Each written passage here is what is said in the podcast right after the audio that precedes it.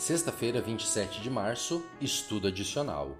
As profecias apresentam uma sucessão de acontecimentos que nos levam ao início do juízo. Isto se observa especialmente no livro de Daniel. Entretanto, a parte de sua profecia, que se refere aos últimos dias, Daniel teve ordem de fechar e selar até o tempo do fim.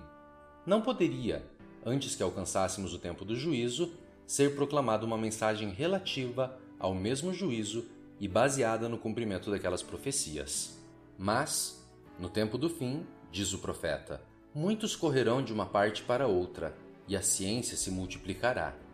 O apóstolo Paulo advertiu a igreja a não esperar a vinda de Cristo em seu tempo, porque não será assim, diz ele, sem que antes venha apostasia e se manifeste o homem do pecado. Não poderemos esperar pelo advento do nosso Senhor, senão depois da grande apostasia e de longo período de domínio do homem do pecado. Este homem do pecado, que também é denominado mistério da injustiça, filho da perdição e iníquo, representa o papado, que, conforme foi anunciado pelos profetas, deveria manter sua supremacia durante 1260 anos.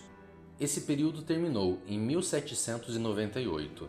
A vinda de Cristo não poderia ocorrer antes daquele tempo. Paulo, com sua advertência, abrange toda a dispensação cristã, até o ano de 1798. É depois dessa data que a mensagem da segunda vida de Cristo deve ser proclamada. Perguntas para discussão. Primeira pergunta: Quais perigos enfrentamos ao estabelecermos datas para acontecimentos futuros do tempo do fim? O que ocorre com a fé de muitos quando esses eventos previstos não acontecem? Qual princípio profético essencial encontramos nas palavras de Cristo em João 14, 29, que nos ajuda a entender como estudar a profecia para nosso benefício espiritual e evitar a armadilha de fazer ou acreditar em falsas predições?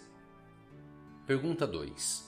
Hoje temos comunicação instantânea e incríveis avanços científicos que nem sempre são para o bem. Isso torna a ideia de um tempo de angústia qual nunca houve algo não tão difícil de imaginar? Por quê? Pergunta 3. Somente pelo Evangelho podemos ser inscritos no livro. Sem ele, que esperança temos?